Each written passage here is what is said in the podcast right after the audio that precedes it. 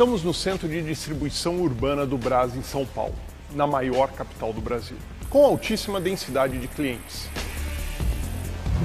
Na busca de proporcionar aos nossos clientes a melhor experiência de atendimento, estar mais próximo deles é uma necessidade.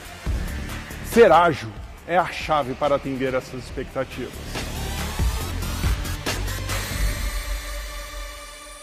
Essa região pertence ao CD Osasco que fica a 20 quilômetros daqui. Com 800 metros quadrados de armazenagem, operacionalizamos 25% de entregas do BIS desse CDD. Hoje é uma operação de cross-dock, mas também temos um estoque de segurança para suportar qualquer imprevisto. São roteirizados por aqui todos os pedidos menores que 6 caixas, com um raio de até 6 quilômetros dessa ODC. Garantimos com isso que os caminhões que saem de Osasco tenham alta ocupação, sem a restrição do tempo de atendimento devido ao grande número de entregas. Dessa forma, os pequenos pedidos têm um bom atendimento com custo logístico adequado. Nessa UDC não temos caminhões, os nossos modais de entrega são Van, Fiorino e Amor. No Brás, além do B2B do Biz e o Marketplace, operamos também os nossos canais do B2C, Sempre em Casa, Empório da Cerveja e o Zé Delivery.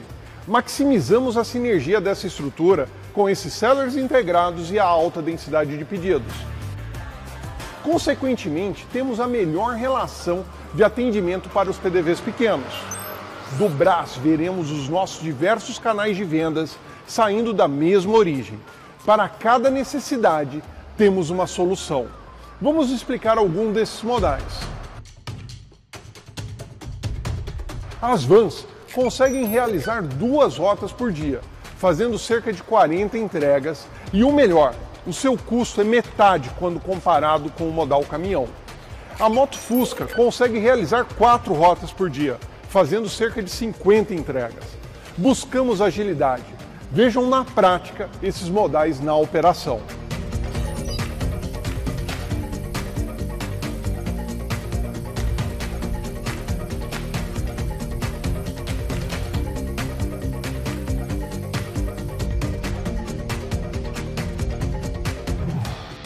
Aqui na frente operamos o Zé Delivery.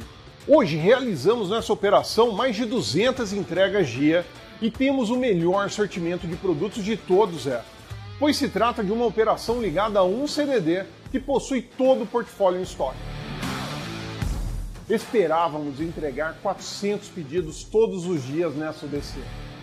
Hoje já estamos com 600 entregas do BIS 150 do Sempre em Casa, mais as 200 do Zero. Além da sinergia do imóvel que alugamos para a B2W. Onde existir alta densidade de clientes, iremos escalar o modelo das UDCs.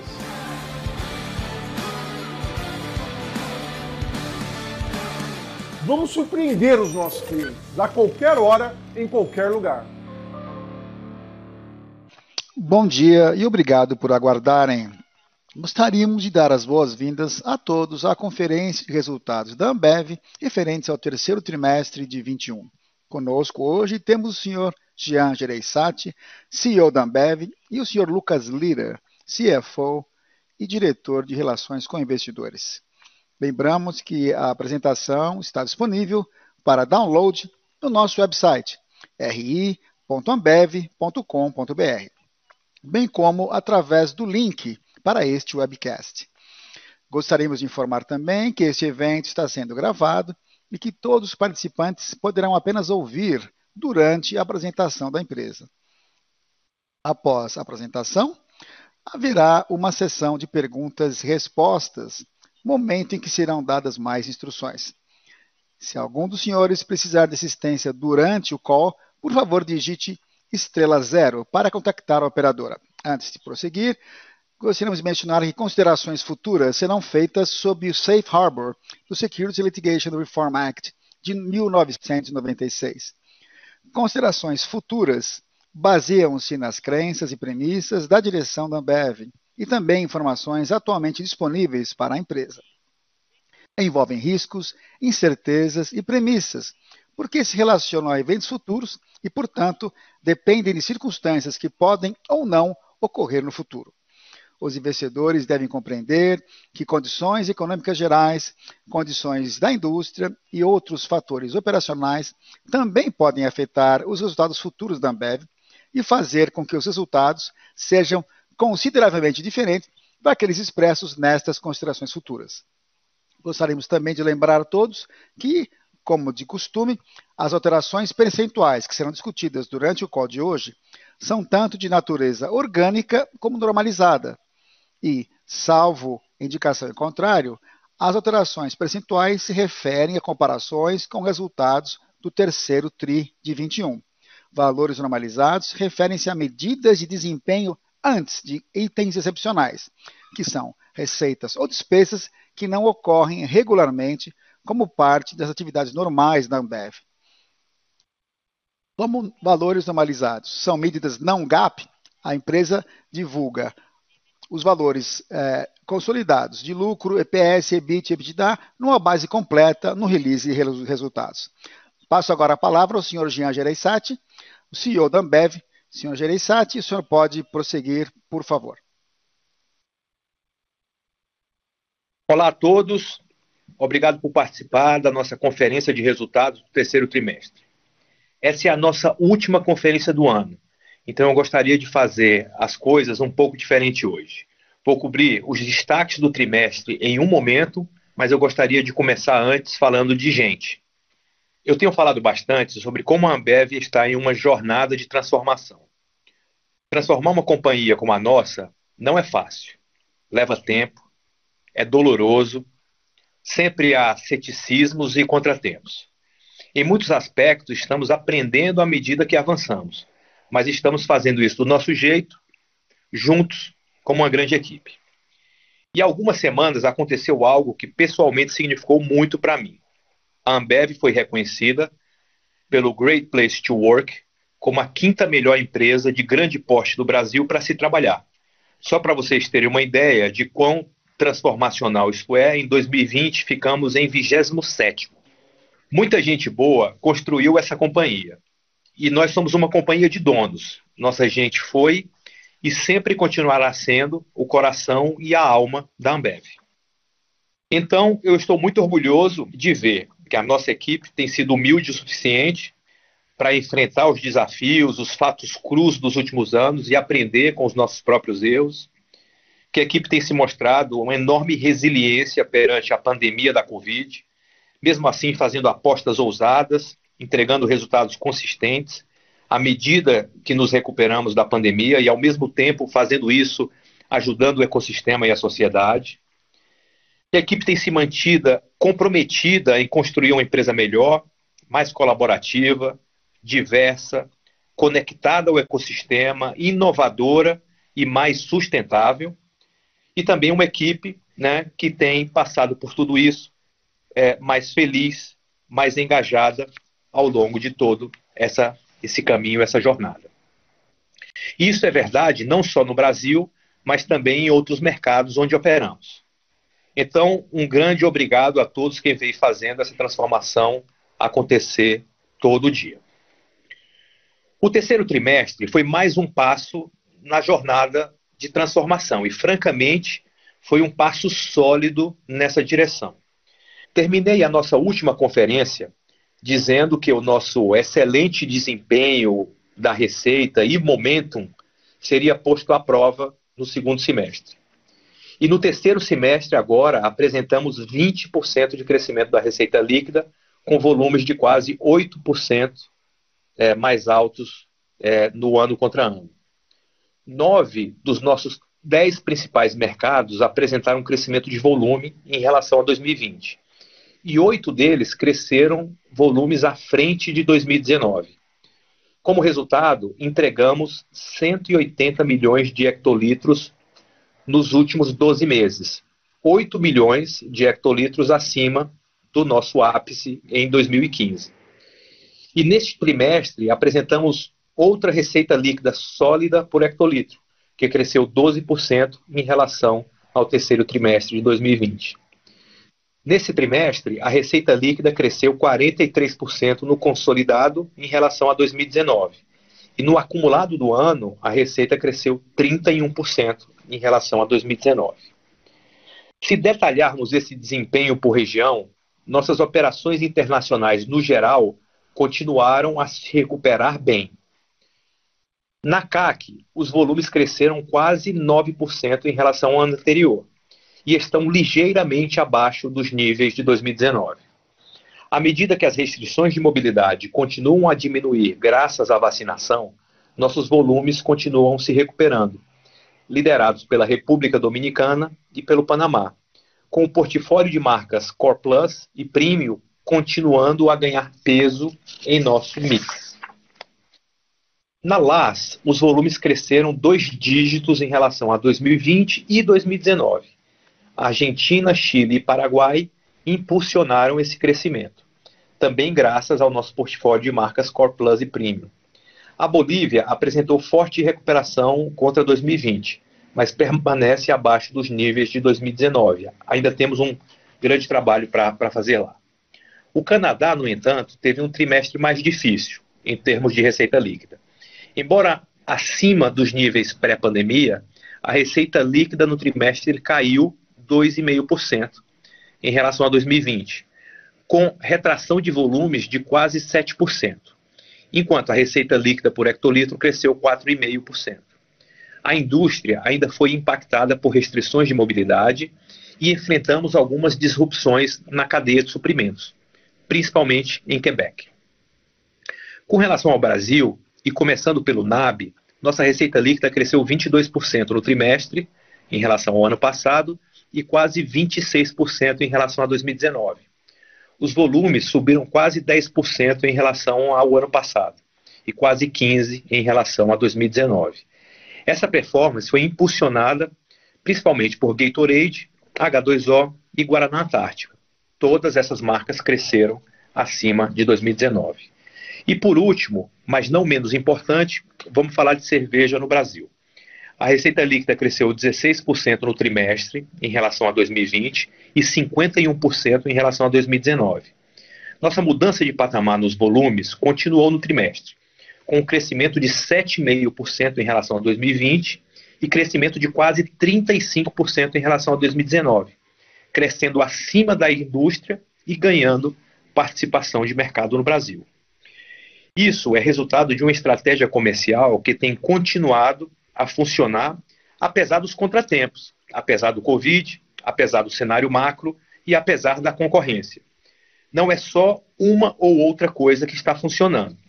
É uma combinação de, primeiro, um portfólio mais saudável, com as marcas tradicionais mais fortes em todos os segmentos, além de um forte pipeline de inovação, que mais uma vez representou mais de 20% da nossa receita líquida. Também aumentamos o número de fãs das nossas marcas de cerveja no Brasil em mais de 3 milhões de pessoas desde 2019. O segundo ponto é que estamos numa ótima fase em termos de nível de serviço atingimos 53% no indicador da NPS, de Net Promoter Score, no trimestre. E o terceiro, as nossas grandes apostas tecnológicas, que continuaram a mudar estruturalmente para melhor como nos conectamos com os consumidores e como resolvemos as dores dos nossos clientes. Por exemplo, o BIS agora é usado por 85% dos nossos clientes ativos no Brasil e atualmente oferece mais de 350 produtos de 40 indústrias parceiras em diversas categorias que vão muito além do nosso portfólio. Além disso, foi anunciado ontem que os produtos da BRF serão disponibilizados através do BIS, o que é consistente com o propósito de oferecer melhores serviços e soluções para os nossos clientes. E, finalmente, uma ótima execução de nossa estratégia por embalagem e por canal, que quem lidera é a garrafa retornável 300 ml, que vem ganhando bastante tração com a reabertura dos bares e restaurantes. Bom, resumindo, a receita líquida no ano até agora subiu 28%. com volumes crescendo 12 e a receita líquida por hectolitro aumentando 14 em relação a 2020. Em relação a 2019, aumentamos 31% a receita líquida, 11% nos volumes e 17% na receita por hectolitro. Durante nossas últimas três conferências, aproveitei para focar em como cada uma de nossas plataformas tecnológicas no Brasil estão habilitando a nossa transformação como companhia. No quarto trimestre do ano passado, falamos do Zé Delivery, falamos do BIS no primeiro trimestre de 2021 e da nossa fintech Donos na nossa última conferência. Hoje eu gostaria de gastar algum tempo no que eu gosto de chamar de revolução logística que está acontecendo para permitir que essas plataformas realmente atinjam seu potencial. Conforme a Ambev se transforma em uma plataforma com marcas inspiradoras que conecta pessoas e o ecossistema, criando valor distribuído, ter uma operação logística de ponta é essencial. Na década de 90, apostamos muito na distribuição direta e criamos nossa operação logística de, de segundo nível, de second tier, com atualmente mais de 100 centros de distribuição espalhados por todo o Brasil e fazendo 80 mil entregas por dia. Nos últimos dois anos, começamos a montar a operação logística de terceiro nível, do third tier. Investimos aproximadamente 100 milhões de dólares até o momento em diversas iniciativas relacionadas ao footprint e à tecnologia para nos equipar melhor para esses novos modelos operacionais de logística.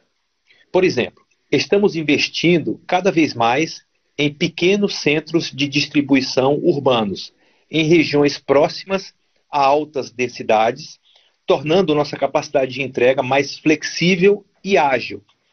Esses centros de distribuição urbanos, que a gente chama de UDCs, operam apenas com pequenos modais de entrega, como motos, motocicletas leves e vans pequenas, que são mais rápidas e baratas para encomendas menores. A ideia por trás é fornecer um melhor nível de serviço para pequenos clientes, usando o modal correto. E aí, com base nesse modal, as taxas de ocupação são melhores, mais eficientes e reduzimos também as emissões de carbono, deixando as entregas maiores para caminhões maiores. As UDCs vão consolidar e integrar as nossas entregas das plataformas B2B, DTC e Marketplace. E também estamos pilotando a oferta dos serviços das UDCs para parceiros terceiros, ganhando assim ainda mais eficiência. Atualmente temos cinco UDCs em operação, três delas em São Paulo, e vamos terminar o ano com 14.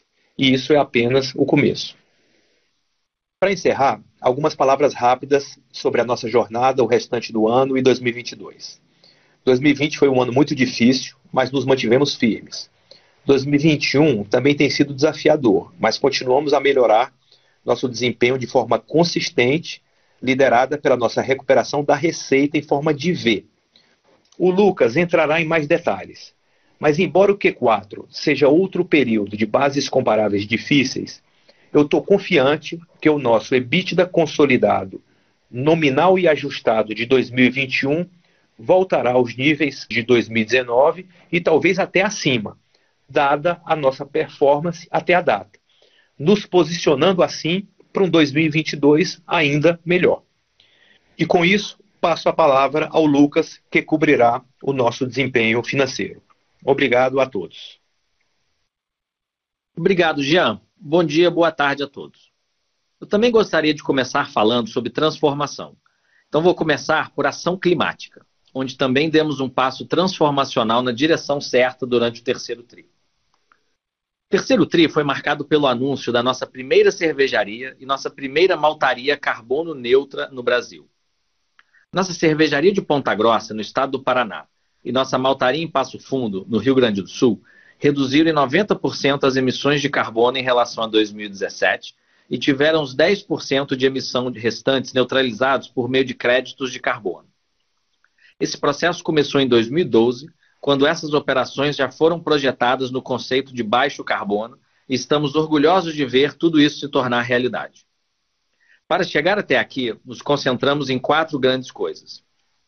calor gerado por caldeiras de biomassa dentro das unidades, reaproveitamento energético in loco do biogás proveniente do sistema de tratamento de efluentes, eficiência no consumo de energia, reduzindo a compra de energia em 15%, e 100% da eletricidade adquirida de fontes renováveis, nesse caso, hidro.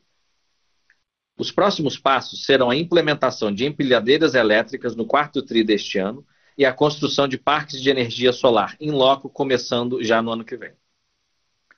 E esses investimentos fazem todo sentido do ponto de vista financeiro também.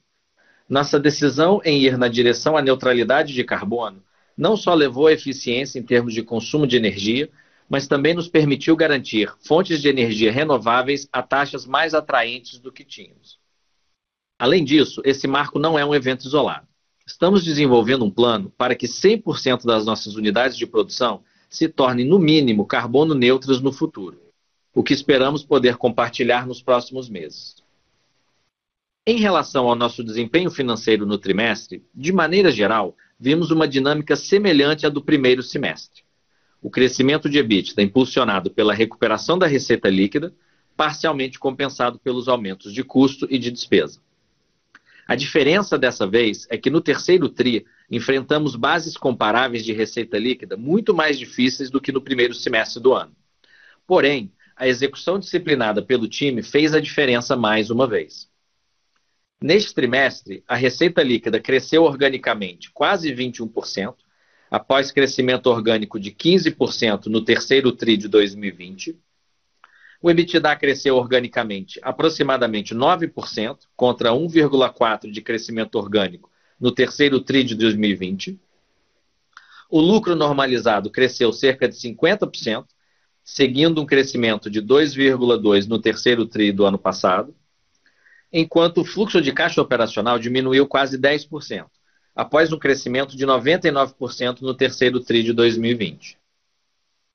Já contra o terceiro TRI de 2019, a receita líquida cresceu 43%, o EBITDA cresceu quase 16% em termos orgânicos, enquanto o lucro normalizado aumentou 54% e o fluxo de caixa operacional melhorou 80%.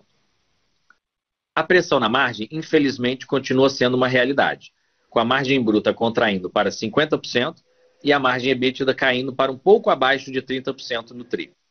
Contudo, observamos uma melhora sequencial na margem EBITDA em relação ao segundo trimestre de 2021, que ficou em 26% no nível consolidado, se desconsiderarmos os créditos fiscais não recorrentes no Brasil.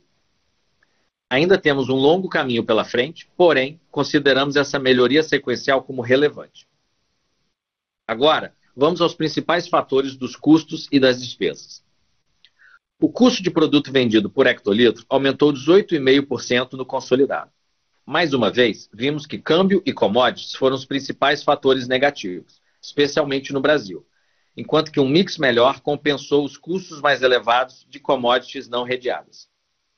O custo de produto vendido por hectolitro de cerveja no Brasil, excluindo depreciação e amortização, no terceiro TRI, totalizou quase 16%, o que deve ser o menor crescimento do ano. As pressões cambiais e de commodities ainda devem ser um problema no quarto TRI. Mas seguimos esperando que o custo de produto vendido por hectolitro de cerveja no Brasil, excluindo depreciação e amortização, cresça entre 20% e 23% no ano. Em relação às despesas com vendas gerais e administrativas, excluindo depreciação e amortização, o crescimento ano contra ano totalizou 23,6% no consolidado. Despesas de vendas e marketing e despesas de distribuição cresceram por volta de 15%, ficando abaixo do crescimento da receita líquida. Os principais fatores deste crescimento foram os mesmos do segundo TRI, embora em menor grau. As despesas administrativas aumentaram quase 81% em relação ao ano anterior, principalmente em função de provisões para remuneração variável, uma vez que o nosso desempenho no ano foi mais uma vez melhor do que o esperado. E caso o nosso desempenho permaneça acima das nossas expectativas no quarto TRI, as provisões de remuneração variável devem continuar a impactar nosso desempenho no ano contra ano. Além disso, queria compartilhar que quando quebramos nossas despesas administrativas, excluindo provisões para remuneração variável, em regiões como o Brasil, por exemplo, O que vimos no trimestre, e isso vale também desde 2019, é que os pacotes de despesas gerais estão crescendo abaixo da inflação, com exceção de dois pacotes. Primeiro, nossos investimentos em plataformas B2B, D2C e fintech. E segundo, investimentos em tecnologia para viabilizar nossa transformação.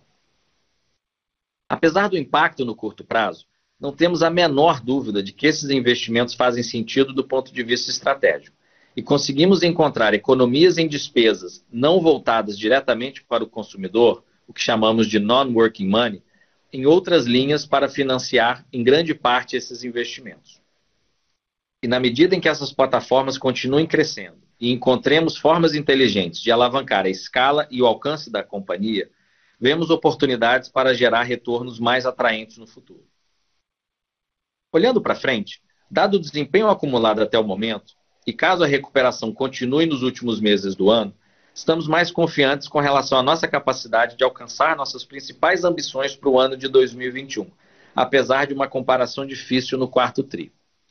Primeiro, um equilíbrio saudável entre melhor volume e melhor receita líquida por hectolitro como parte da nossa recuperação impulsionada pelo top line em todos os mercados. No acumulado do ano, os volumes aumentaram 12,3% e a receita líquida por hectolitro 14,1%. E segundo, o desempenho do EBITDA consolidado ajustado para o ano acima dos níveis de 2019 em termos nominais, que cada vez mais vemos como viável. O EBITDA ajustado consolidado até setembro é de aproximadamente 16 bilhões de reais, ou seja, 4,5% acima de 2019 em termos nominais, excluindo os créditos fiscais não recorrentes no Brasil. Finalmente, quero fazer alguns breves comentários sobre nossas prioridades financeiras, de proteger a liquidez e melhorar nosso retorno sobre capital investido. A liquidez permanece sólida, dada a forte geração de caixa, apesar dos diversos impactos que enfrentamos desde o ano passado. Mas o ambiente permanece incerto e volátil e, por isso, continuamos acreditando que prudência se faz necessária. Nossas prioridades de uso de caixa permanecem inalteradas.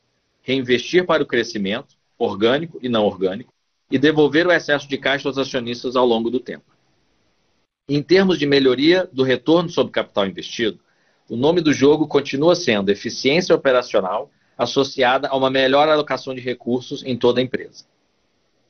Dada a evolução do nosso negócio, a exemplo de nossas apostas nas plataformas B2B, D2C e Fintech, Acreditamos que, quando pensamos em rentabilidade, precisamos olhar além das margens e também focar no retorno. Não me interpretem mal. Sempre focaremos nos fatores que impactam as margens de cada um dos nossos segmentos e negócios. Porém, devido aos diferentes perfis financeiros de cada um deles, temos focado cada vez mais nos retornos para gerenciar nossos negócios. O ano de 2020 foi difícil em termos de rentabilidade em ambas as dimensões.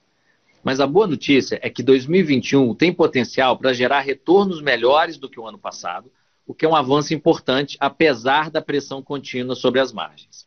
Nossa jornada de melhoria contínua e consistente vem evoluindo bem desde 2020, um passo de cada vez. Isso vai muito além do desempenho tri a tri e continuaremos na jornada para a criação de valor no longo prazo. Obrigado e agora vamos para o QA.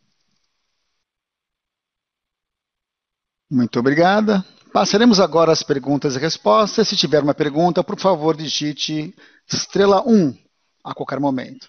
Se a sua pergunta tiver sido respondida, retire-a da fila digitando estrela 2. As perguntas serão respondidas na ordem em que forem recebidas. Por favor, aguardem enquanto reunimos as questões. Obrigado. A primeira pergunta vem de Robert Oppenstein, da Evercore. Obrigado por responderem minha pergunta. Pelo que eu vejo, tem um pouco de ruído aqui, enfim. Houve aí mudanças inéditas em algumas das dinâmicas concorrenciais no Brasil, especialmente em termos de categorias, com o principal concorrente aí aparentemente abandonando parte dos, das marcas core, das, das marcas principais dele. e reestruturando a carteira como um todo, esse concorrente. Vocês poderiam falar um pouquinho sobre o que está acontecendo no negócio cervejeiro brasileiro, em termos de arquitetura de preços, quais seriam as oportunidades que se apresentam? Também vocês estão trazendo agora a Spaten na, no Core Plus, com uma nova proposta no Core Plus. Vocês tiveram uma mudança muito importante no cenário competitivo e uma parte considerável do negócio estão é, mudando, a concorrência, inclusive, abandonando esse tipo de produto mais premium. Muito obrigado pela sua pergunta, Robert. O mercado brasileiro sempre foi muito competitivo, de modo geral. Deve continuar sendo assim durante um bom tempo, mas eu mencionei que em algum momento eu prevejo a, o cenário concorrencial favorecendo o nosso lado mais um pouco. Temos trabalhado muito no nosso planejamento, tentando entender tendências do consumidor, tentando entender o cenário competitivo. Estamos muito animados entusiasmados mesmo com, com o que nós já entregamos. Né? Os números deste TRI mostram isso. Se analisar os números, não é só concorrência, não. Estamos, de fato, estamos, de fato, aumentando o nosso alcance, aumentando o número de clientes alcançados, estamos, como eu falei, muito animados com, com, com esse plano e com o futuro. o Innovate já representa 20% da receita líquida, ou seja, acho que estamos com os produtos corretos nos locais corretos. Temos discutido muito o Brahma Duplo Malte, se tornou líder do segmento Core Plus que era um setor muito pouco desenvolvido, subutilizado no Brasil, mas com muito potencial. Estamos investindo em outras marcas. O setor premium está crescendo bastante, dois dígitos. Os consumidores estão cada vez mais escolhendo as nossas marcas como a preferida deles. Temos 3 milhões a mais de consumidores, de fãs, entre aspas, do que no ano passado, do que em 2019. Então, toda essa transformação aumentou o alcance, aumentou a conveniência com a participação do Zé Delivery na distribuição, ou seja, o desempenho total está muito baseado no nosso planejamento, em 100% dos volumes que aumentaram no mercado vieram das nossas marcas, e além disso, estamos vendo a concorrência se deslocando para outras direções, mas é difícil concluir exatamente o que está acontecendo com esses movimentos da concorrência. Quando olhamos para os níveis de produção, uh, com base no IBGE, né, da indústria e da concorrência, a concorrência está produzindo menos do que em 19, níveis de produção menores do que há dois anos. É algo em que estamos muito à frente, na verdade e eu não tenho certeza se isso foi uma decisão consciente deles ou porque estamos vendendo, fazendo a coisa certa, atraindo o consumidor para o nosso lado e eles estão mais inclinados a comprar as nossas marcas. Mas, enfim, vamos continuar analisando, vamos ficar monitorando isso. Eu acho que há oportunidades interessantes aí. Tudo que acontecer no lado competitivo, estamos prestando atenção e muito, como eu disse, animados com a maneira como nos ligamos aos, aos clientes, com o nosso NPS lá em cima e como nós conseguimos, de fato, é, levar a cabo essa expansão planejada. Muito obrigado pela resposta. A próxima pergunta vem de Marcela Hecker, do Credit Suisse. Hoje, Lucas, parabéns pelos resultados, obrigado por pegarem minha pergunta. São duas. Primeira, com relação Eu queria entender um pouquinho melhor se depois do anúncio do segundo aumento de preços em setembro, vocês viram algum descasamento entre o sell-in e o sell-out no trimestre que pode ter levado a um aumento ou uma, afetar o, o desempenho do volume? Essa é a primeira pergunta. Número dois, com relação a fornecimento de embalagens. Há restrições para garrafas retornáveis no mundo todo. E antes do quarto trimestre, que é um período de pico para a indústria cervejeira, né? Vocês já estão vendo algum tipo de restrição, de limitação de gargalo em embalagens no Brasil? Ah, e mesmo para além dessa fase final do ano? Obrigado, Marcela, pela pergunta. Nós temos aquele gráfico dos 12 meses e o desempenho dos nossos volumes no Brasil em 12 meses, na Ambev. Aquele gráfico é, mostra um desempenho anual de 12 meses e com isso a gente mitiga qualquer top, tipo de variação de estoque. Né? É um bom gráfico para entender a sua pergunta. Eu estou muito animado com os volumes do terceiro TRI, houve uma melhoria sequencial na nossa receita por hectolitro. Quando a gente compara a receita por hectolitro no segundo TRI com o segundo TRI, houve muitos esforços no segundo TRI para manter os níveis lá em cima. Ah, no cenário mais inflacionário que estamos enfrentando no Brasil e que subiu muito mais rapidamente do que esperávamos. E aí anunciou-se eh, o aumento de preços em outubro. Enfim, eu acho que o sell-in e o sell-out estão alinhados e os estoques estão de fato em ordem, não houve assim grandes variações. A gente está encontrando isso muito de perto e de maneira muito aguda, porque sabemos que o verão está chegando, né? E com relação à sua segunda pergunta, né? Mudança de temporada aqui, a rede de abastecimento está sim, ou esteve sob pressão desde o começo da pandemia. Nós conseguimos manter os nossos níveis de latas e também é, resolvemos essa questão, enfim, e temos então uma, uma cadeia mais normalizada. Com relação às garrafas de vidro, a pressão é maior. Esperamos ver algum nível de normalização meados do ano que vem para as garrafas de vidro mas esse tipo de variação aconteceu em nível muito mais baixo do que em 2020. Marcela, quando se fala de garrafas retornáveis de vidro, uma coisa a se ter em mente é que temos uma produção vertical no Brasil, por exemplo.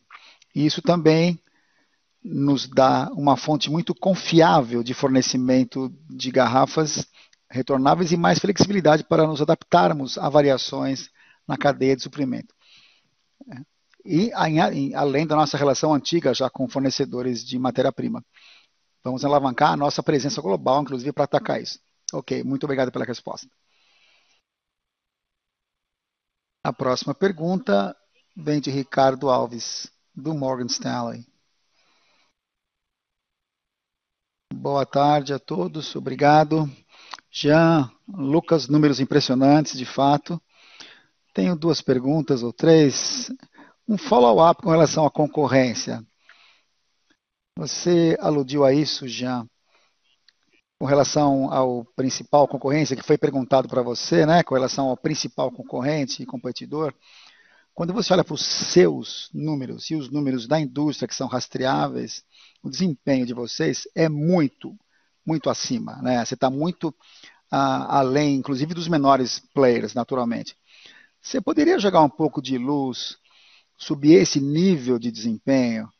São características, são categorias específicas em que vocês estão à frente, ou específicas regiões em que vocês estão à, à frente? Como é que você explica esse desempenho tão acima? A gente percebe que diferentes regiões têm desempenhos diferentes, talvez isso explique um pouco. Uh, essa é a primeira pergunta, por favor. Vamos lá começar e falar um pouquinho mais sobre o desempenho. Se você colocar o, os nossos números de modo geral, analisá-los de modo geral, você vai reparar que estamos ganhando muita participação de mercado. Não é um pouco, não. Estamos ganhando muita participação, muito market share. Isso está baseado no nosso planejamento. O segmento Core Plus foi uma aposta que nós fizemos há dois anos e que está agora retornando, muita inovação aí nessa aposta. A Duplo Malte, a Spaten também chegou com muita força. Tínhamos essa estratégia de assaliar o on-trade para se transformar durante a pandemia. Tivemos iniciativas de entrega e distribuição de maneira muito uh, acessível para essas garrafas de 300 ml. Isso teve um desempenho excelente.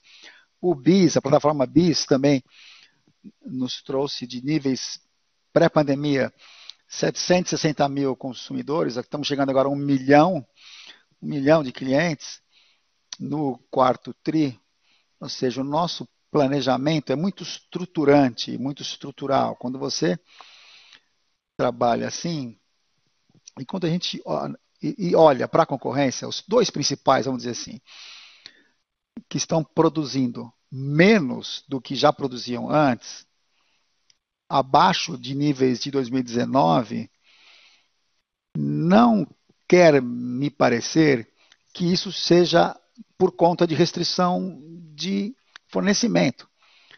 É, os clientes estão aí para comprar eu sinto que a nossa estratégia comercial é que de fato está conseguindo atrair mais clientes, mais consumidores, tá, nós estamos sendo mais sedutores. Acrescentamos 3 milhões de consumidores, como eu falei, à nossa base. Então, a nossa estratégia está indo muito bem. Fizemos os investimentos corretos em capacidade,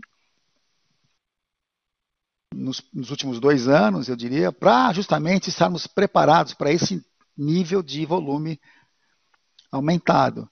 Talvez a concorrência não conseguiram entender isso. Né? Mesmo esse anúncio que a gente ouve o tempo todo de que a concorrência está aumentando a capacidade, eu me pergunto se isso não é mais uma, um upgrade, uma atualização da capacidade do que de fato um, um, aumento de capacidade, né? lançar mais volume no mercado. Eu me pergunto se isso é de fato um aumento ou só uma renovação de instalações. Bom, dito isso, estamos vendendo muito bem no norte no nordeste, no centro-oeste também. A maioria das áreas geográficas estão indo muito bem. É impressionante como estamos crescendo, aumentando todos os segmentos. No core, que era uma, uma deficiência que nós tínhamos. As nossas três marcas, uh, Brahma, Skol e Antártica, as três estão crescendo. Nós criamos o segmento Core Plus, na verdade, com a Boêmia, Duplo Malte e agora com a Spaten. E o nosso portfólio Premium está crescendo em, em dois dígitos. Ou seja, estou vendo um crescimento muito equilibrado ao longo dos segmentos todos. Estou vendo crescimento equilibrado também ao longo de diversas regiões, que mostra que a nossa estratégia comercial está de fato se mostrando válida. Além dos desafios que temos no lado macro, e, a despeito do cenário competitivo, eu estou de fato muito feliz com a nossa estratégia comercial. Muito bom, obrigado, obrigado pela resposta. Uma última pergunta rápida com relação a receita por hectolitro, quando você pensa no quarto TRI, o que você me diria com relação ao aumento de preço? Se há algum mix de categorias ou de canais para ter em mente quando a gente pensa nessa receita por hectolitro? Relacionada com o aumento de preço. Como é que esse aumento foi aceito? Enfim, se você puder dar um pouco de cor com relação a essa recepção. Enfim, nós não anunciamos as nossas ah, previsões aí, mas foi público o que nós fizemos no início de outubro. O que estamos vendo agora é o que está no mercado. Os números estão aí no mercado. E são os mesmos modelos que já utilizamos há, há algum tempo. O que eu posso dizer, e que é muito interessante, que está me animando muito, é que as, a, a recuperação das vendas presenciais foi muito mais forte do que esperávamos. A gente sabia que em algum momento atrás a gente ajudou os bares a se transformarem, se tornaram plataformas de entrega, distribuição. O Zé Delivery ajudou muito, mas agora estamos eh, vendo aquela ocasião social fora de casa ganhando tração novamente, as pessoas começando a ir a bares, bebendo presencialmente nos bares, de maneira muito mais rápida, uma reação muito mais pronta do que nós esperávamos. E isso parece também que vai nos ajudar muito em termos de rentabilidade. A gente criou o, a, o espaço para isso e estamos vendo agora uma recuperação muito boa, muito robusta. As garrafas retornáveis e o mix com garrafas retornáveis estão crescendo sequencialmente também mais rapidamente do que esperávamos, acima dos níveis de 2019, inclusive. Ok, muito obrigado, Jean. Próxima pergunta vem de Tiago Duarte, do BTG Pactual. Obrigado, boa tarde. Tenho duas perguntas com relação ao Brasil Beer. A primeira é uma pergunta sobre como devemos analisar a, a, as marcas da Ambev e participação do mercado. É, principalmente em relação aos price points, aos preços. Vocês estão ganhando market share, como você acabou de dizer, o preço está aumentando, mas parece que ainda não, não alcançou o nível de inflação cervejeira, né?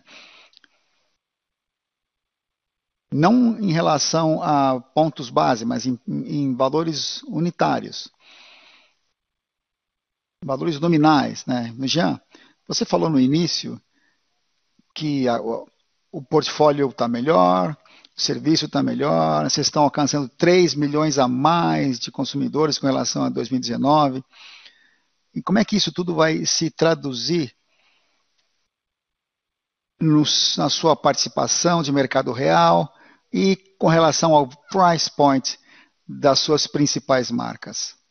Historicamente, é um momento em que vocês talvez estivessem capturando muito mais poder de preço do que a gente está testemunhando agora.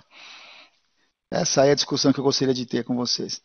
E a segunda pergunta é com relação ao setor, à indústria. Eu acho que a, a ABI mostrou uma, um, no, no qual deles um aumento de mercado no Brasil, mas é impressionante ainda ver que nos volumes agregados, ainda crescendo apesar dos comps difíceis do ano passado. Então, como é que vocês acham que essa categoria está crescendo de maneira sustentável com relação a outras características, categorias de bebidas? E o que, que você acha que vai acontecer nos próximos momentos do futuro? Obrigado. Vamos lá. Vamos ver se eu consigo atender as suas demandas aí, Duarte. Duarte, é verdade. Estamos com uma participação de mercado alta. Quando a gente soma todos os números, estamos em situação melhor do que esperávamos, sem dúvida. O terceiro TRI, quando a gente compara com o que a concorrência está fazendo, há muito ganho de participação de mercado, novamente baseado na nossa estratégia investimos no premium e também no popular. Se você lembrar, no começo do ano, nós anunciamos um guidance do nosso VIC no Brasil, crescendo em dois dígitos, 20, 20 e poucos. A gente sabia o que vinha pela frente. Boa parte disso se deu por, por conta das nossas políticas de hedging e o impacto eh, cambial nesse ano foram importantes. E isso nos fez fazer uma política de preço com base no que o consumidor pode de fato pagar para manter é, níveis de volume saudáveis.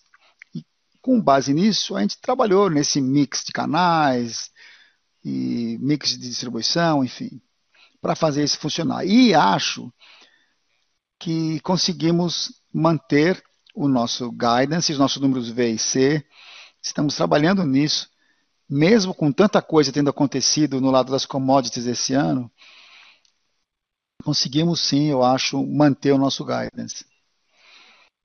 E depois temos a capacidade do consumidor de pagar. O que aconteceu no Brasil foi que a inflação subiu muito rapidamente e essa é a referência para as nossas decisões de precificação. A ideia é que a cerveja, lá na cesta, na ponta, continue competitiva, que a gente possa explorar oportunidades per capita.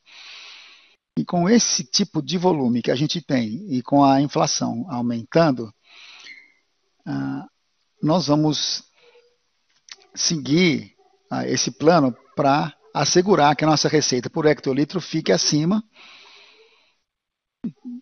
e acreditamos que no ano que vem essa, essa equação vai pesar ou vai pender mais para o nosso lado. Nós seguimos a inflação com tarifas e em cima disso, inovação e outras estratégias, gestão de receita, e acredito que nós estamos acertando nessas medidas para tomar as nossas decisões de precificação. O que eu gostaria de mencionar também com relação ao lado transformacional é que estamos aprendendo muito em termos de gestão de receita com o BIS e com a nossa fintech. Estamos começando a pilotar a, função de descontos e cashback, como é que clientes e consumidores podem de ou vão de fato reagir a isso. É um mundo novo, muitas possibilidades inéditas para nós. Estamos também muito animados com essas possibilidades. É um projeto que vai nos ajudar muito em relação à gestão de receitas no futuro. Bom, dito isso, falando um pouco da indústria, sim, uh, estamos muito entusiasmados com a maneira com a qual uh, desenvolvemos esse negócio no Brasil. A expansão da indústria está vindo das nossas iniciativas quando a gente olha para o Brasil numa base mais granular, ainda há muita oportunidade per capita quando comparamos regiões. São Paulo e o Centro-Oeste têm ainda um nível de consumo per capita muito diferente. Quando a gente analisa a frequência, algo que teve um pico durante a pandemia, e a gente olha para os Estados Unidos, um mercado mais maduro, ainda assim há muita oportunidade para aumentar a frequência. Então, eu acho que boa parte do que aconteceu na pandemia vai permanecer, então continuamos muito otimistas com relação ao consumo per capita. E também com a expansão da indústria de modo geral no futuro. E além disso, e isso aqui, as nossas unidades de negócios de beverages futuras, Future Beverages é uma enorme oportunidade aqui no Brasil já acontece, acontece nos Estados Unidos, no Canadá. Estamos trabalhando na, na marca uh, Max, uh, estamos trazendo vinho em latas e outras oportunidades. É uma outra avenida de crescimento que nós temos pela frente aí. E, e vai trazer aumento também na receita por hectolitros. E, e muita uh, oportunidade no share of throat também, para ser explorado. Ok, muito obrigado, Jean. Próxima pergunta vem de Isabela Simonato, do Bank of America. Obrigado, boa tarde a todos. Jean, Lucas. Eu tenho duas perguntas. Primeira, pensando em 22, entendo que, que vocês anunciaram o guidance no início do ano, mas se pudessem dar um pouco mais de cor com relação onde vocês veem mais pressão de custos, e somente com relação a desvalorização recente do real, o que, que vocês enxergam para o ano que vem? E número dois, Lucas, você mencionou na apresentação a liquidez, o balanço patrimonial, e ao mesmo tempo temos uma reforma tributária, talvez, para acontecer no Brasil. Como é que vocês enxergam o retorno aos acionistas? Se, a gente pode esperar um aumento nesse ano com relação a 2020? Obrigado. Oi, Isabela, obrigado pelas perguntas. Começando com 2022, a pressão de custos, né? A primeira mensagem importante é que o cenário para custos de insumos se mantém volátil, vocês acompanham isso, especialmente no Brasil e na Argentina. Ainda há algum pouco, há um pouco de hedging para ser feito até o final do ano, né, sob a nossa política de hedging, naturalmente, para dar um pouco de previsibilidade, né, e um pouco de tempo também para nos prepararmos, nos adaptarmos a mudanças possíveis. Mas o que a gente pode adiantar nesse ponto é que, embora 2021 teve como vento contra, principalmente o câmbio e depois commodities, em 2022, o que estamos vendo hoje é que o câmbio deve ser uma questão menos importante por conta das políticas de hedging e também por conta de, da, da variação do, do real, né, da maneira como ele flutua. A gente vai ver menos, pre, menos pressão vindo de câmbio em 22 e mais pressão vindo das commodities no ano que vem. Como eu falei, ainda há um pouco de hedging a ser feito este ano. E por fim, mas não menos importante, algo que nos ajudou em 21 e esperamos que também desempenhe um papel favorável em 22, é o mix. Como eu comentei nas minhas palavras iniciais, uma das coisas que contribuíram para um desempenho melhor do que o esperado foi justamente o mix funcionando a nosso favor. No caso do impacto dos COGS uh, sendo melhor do que o esperado, o mix nos ajudou a compensar a nossa exposição não redeada a commodities, que aumentou no tri, do segundo TRI, depois do terceiro TRI também. Ou seja, o mix continua a nos ajudar do lado comercial. À medida que a gente a, continua usando as garrafas retornáveis, e, enfim, esse mix vai continuar sendo favorável a nós. Como você disse, esperamos estar em uma posição de ter mais previsibilidade com relação ao que esperar para 22 lá para o final de fevereiro, quando anunciarmos os resultados totais do ano 21. Com relação à primeira, a outra pergunta de retorno do superávit a acionistas, é uma decisão a ser tomada no final do ano. Continuamos a trabalhar, como eu mencionei nos meus comentários, trabalhamos sobre, sob o mesmo paradigma em termos de alocação de capital na empresa, prioridade número um, permanece o reinvestimento no crescimento, seja orgânico ou não. Isso não mudou. E, além disso, continuaremos, claro, retornando superávit ao, ao acionista, mas, como eu falei, é uma decisão mais de final do ano, vai ser tomada mais adiante. Ok, obrigado. Próxima pergunta vem de Tiago Bortolucci, do Goldman Sachs. Hi, Jean Lucas, boa tarde, parabéns pelos números. Com relação ao crescimento da receita por hectolitro, vocês mencionaram os impactos do mix on trade no preço médio, né? Entretanto, quando eu olho a receita por hectolitro, continua alta, mas desacelerando. Você poderia dar mais um pouco de detalhe com relação aos drivers para essa desaceleração em, em termos mais gerais? A gente não tem um guidance para o TRI, eu sei, mas o que podemos esperar para o próximo TRI em relação à receita por hectolítrico e também dos números sequenciais? Obrigado.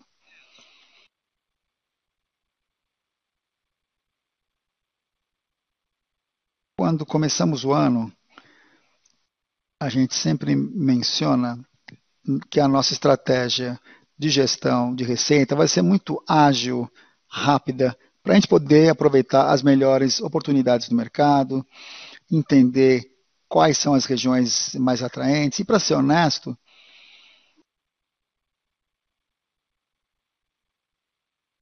essa decisão, bom, a inflação subiu muito rapidamente e estávamos tentando alcançar esses números à medida que avançávamos, ou seja, algo que não foi planejado no começo do ano. De alguma forma, fomos muito felizes nesse contexto em ver as receitas por hectolitro no terceiro TRI subirem consideravelmente, me melhores do que no segundo TRI. Se a Chinalise está acelerando ou não, temos uma base do ano passado para comparar e o que eu posso te dizer é o seguinte, é que essa elasticidade que nós vimos no terceiro TRI, comparado com o segundo TRI e o primeiro semestre, com esse nível de volumes, é, de fato isso nos surpreendeu. Foi uma equação que surgiu para além das nossas expectativas, o que sugere que as nossas marcas estão mais fortes tivemos mais volumes para entregar e para ter esse aumento de receita por hectolitro, estamos muito satisfeitos com esse algoritmo, né? com esse tipo de equação. Dito isso, o, o que, que foi planejado no começo do ano? Foi é, movi movimento agora de outubro, que foi anunciado, é algo público. Nós fizemos isso acontecer, já está aí no mercado. E eu acho que esse é o mais substancial. Ok, obrigado. Se eu posso falar um pouco do Zé Delivery, vocês relataram volumes estáveis, tri a tri. Algum sinal de mudança no mix, de alguma outra variação nesse modelo? Eu vou aproveitar a sua pergunta para falar da plataforma de tecnologia, vou falar do Zé Delivery e vou falar do BIS e do Donos também. O Zé Delivery está no caminho certo. Estamos muito animados com o Zé Delivery.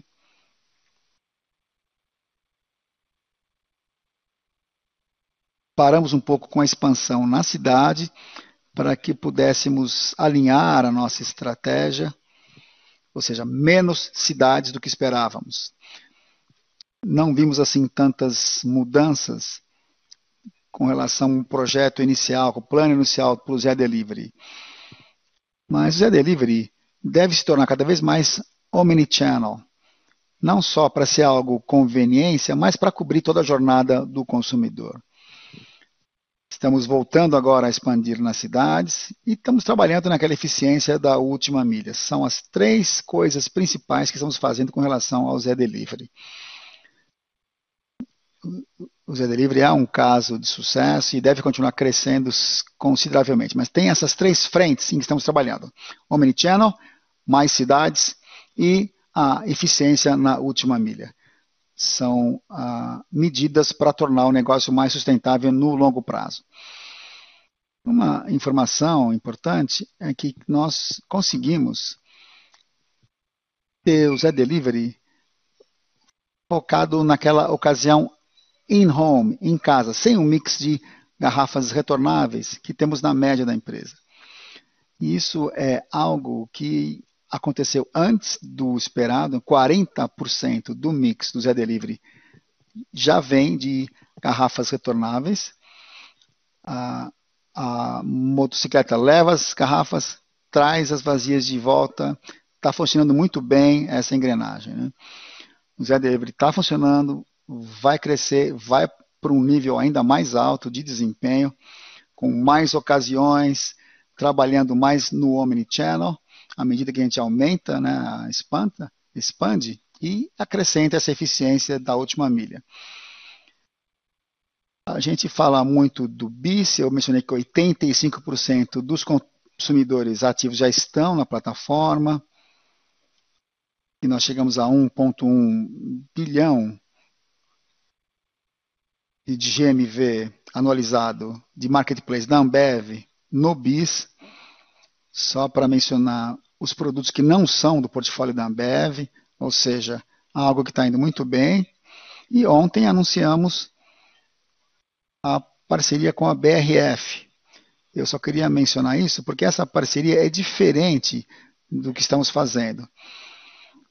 Fazíamos isso com um PL, a gente compra e a gente vende, passa pelos nossos depósitos, centros de distribuição, mas com a BRF, a negociação é a primeira em que a gente tem um contrato por software como serviço. No final das contas, isso vai fornecer um serviço de software para a BRF, e aí a BRF vai ter o BIS com os seus representantes de venda, nos palm tops com os clientes deles, consumidores deles, vão usar a plataforma para fazer pedidos e a BF tem 260 mil clientes que vão diretamente lá e teremos acesso a é, uma, base de clientes com mais de um milhão. Né?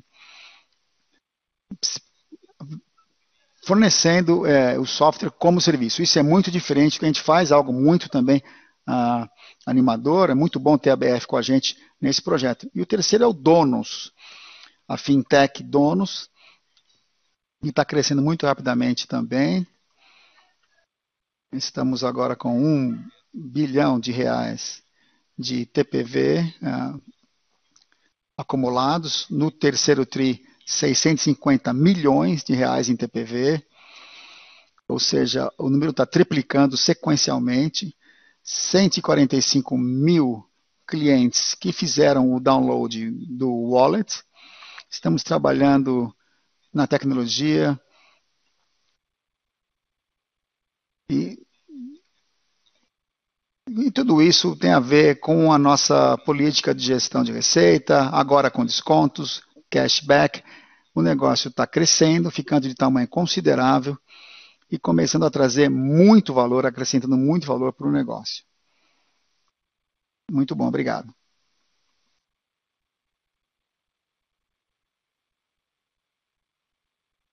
Com licença, isso conclui a sessão de perguntas e respostas de hoje. Passo a palavra de volta ao senhor Gereissati para os comentários finais. Por favor, senhor Gereissati.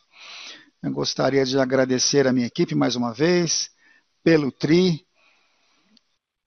Também quero agradecer aos analistas e a todos que participaram desse call, pelo seu tempo, pela sua atenção. E para concluir, no ano como um todo, apesar dos campos difíceis no quarto TRI, continuamos a trabalhar para manter esse embalo, entregando uma recuperação de top line bastante saudável e não perderemos vista do retorno no longo prazo. Retorno dos investimentos sendo feitos agora, continuamos investindo no portfólio, na transformação tecnológica, cresceremos e alcançaremos maior volume ainda. A geração de caixa continua sólido, mesmo no ano em que investimos em capacidade, em novos projetos, em tecnologia, como parte da nossa jornada de transformação. Eu estou muito otimista, muito animado mesmo com as relações que estamos criando com os nossos clientes e consumidores, não só aqui no Brasil, falamos muito do Brasil, mas eu vejo o equity de marca também crescendo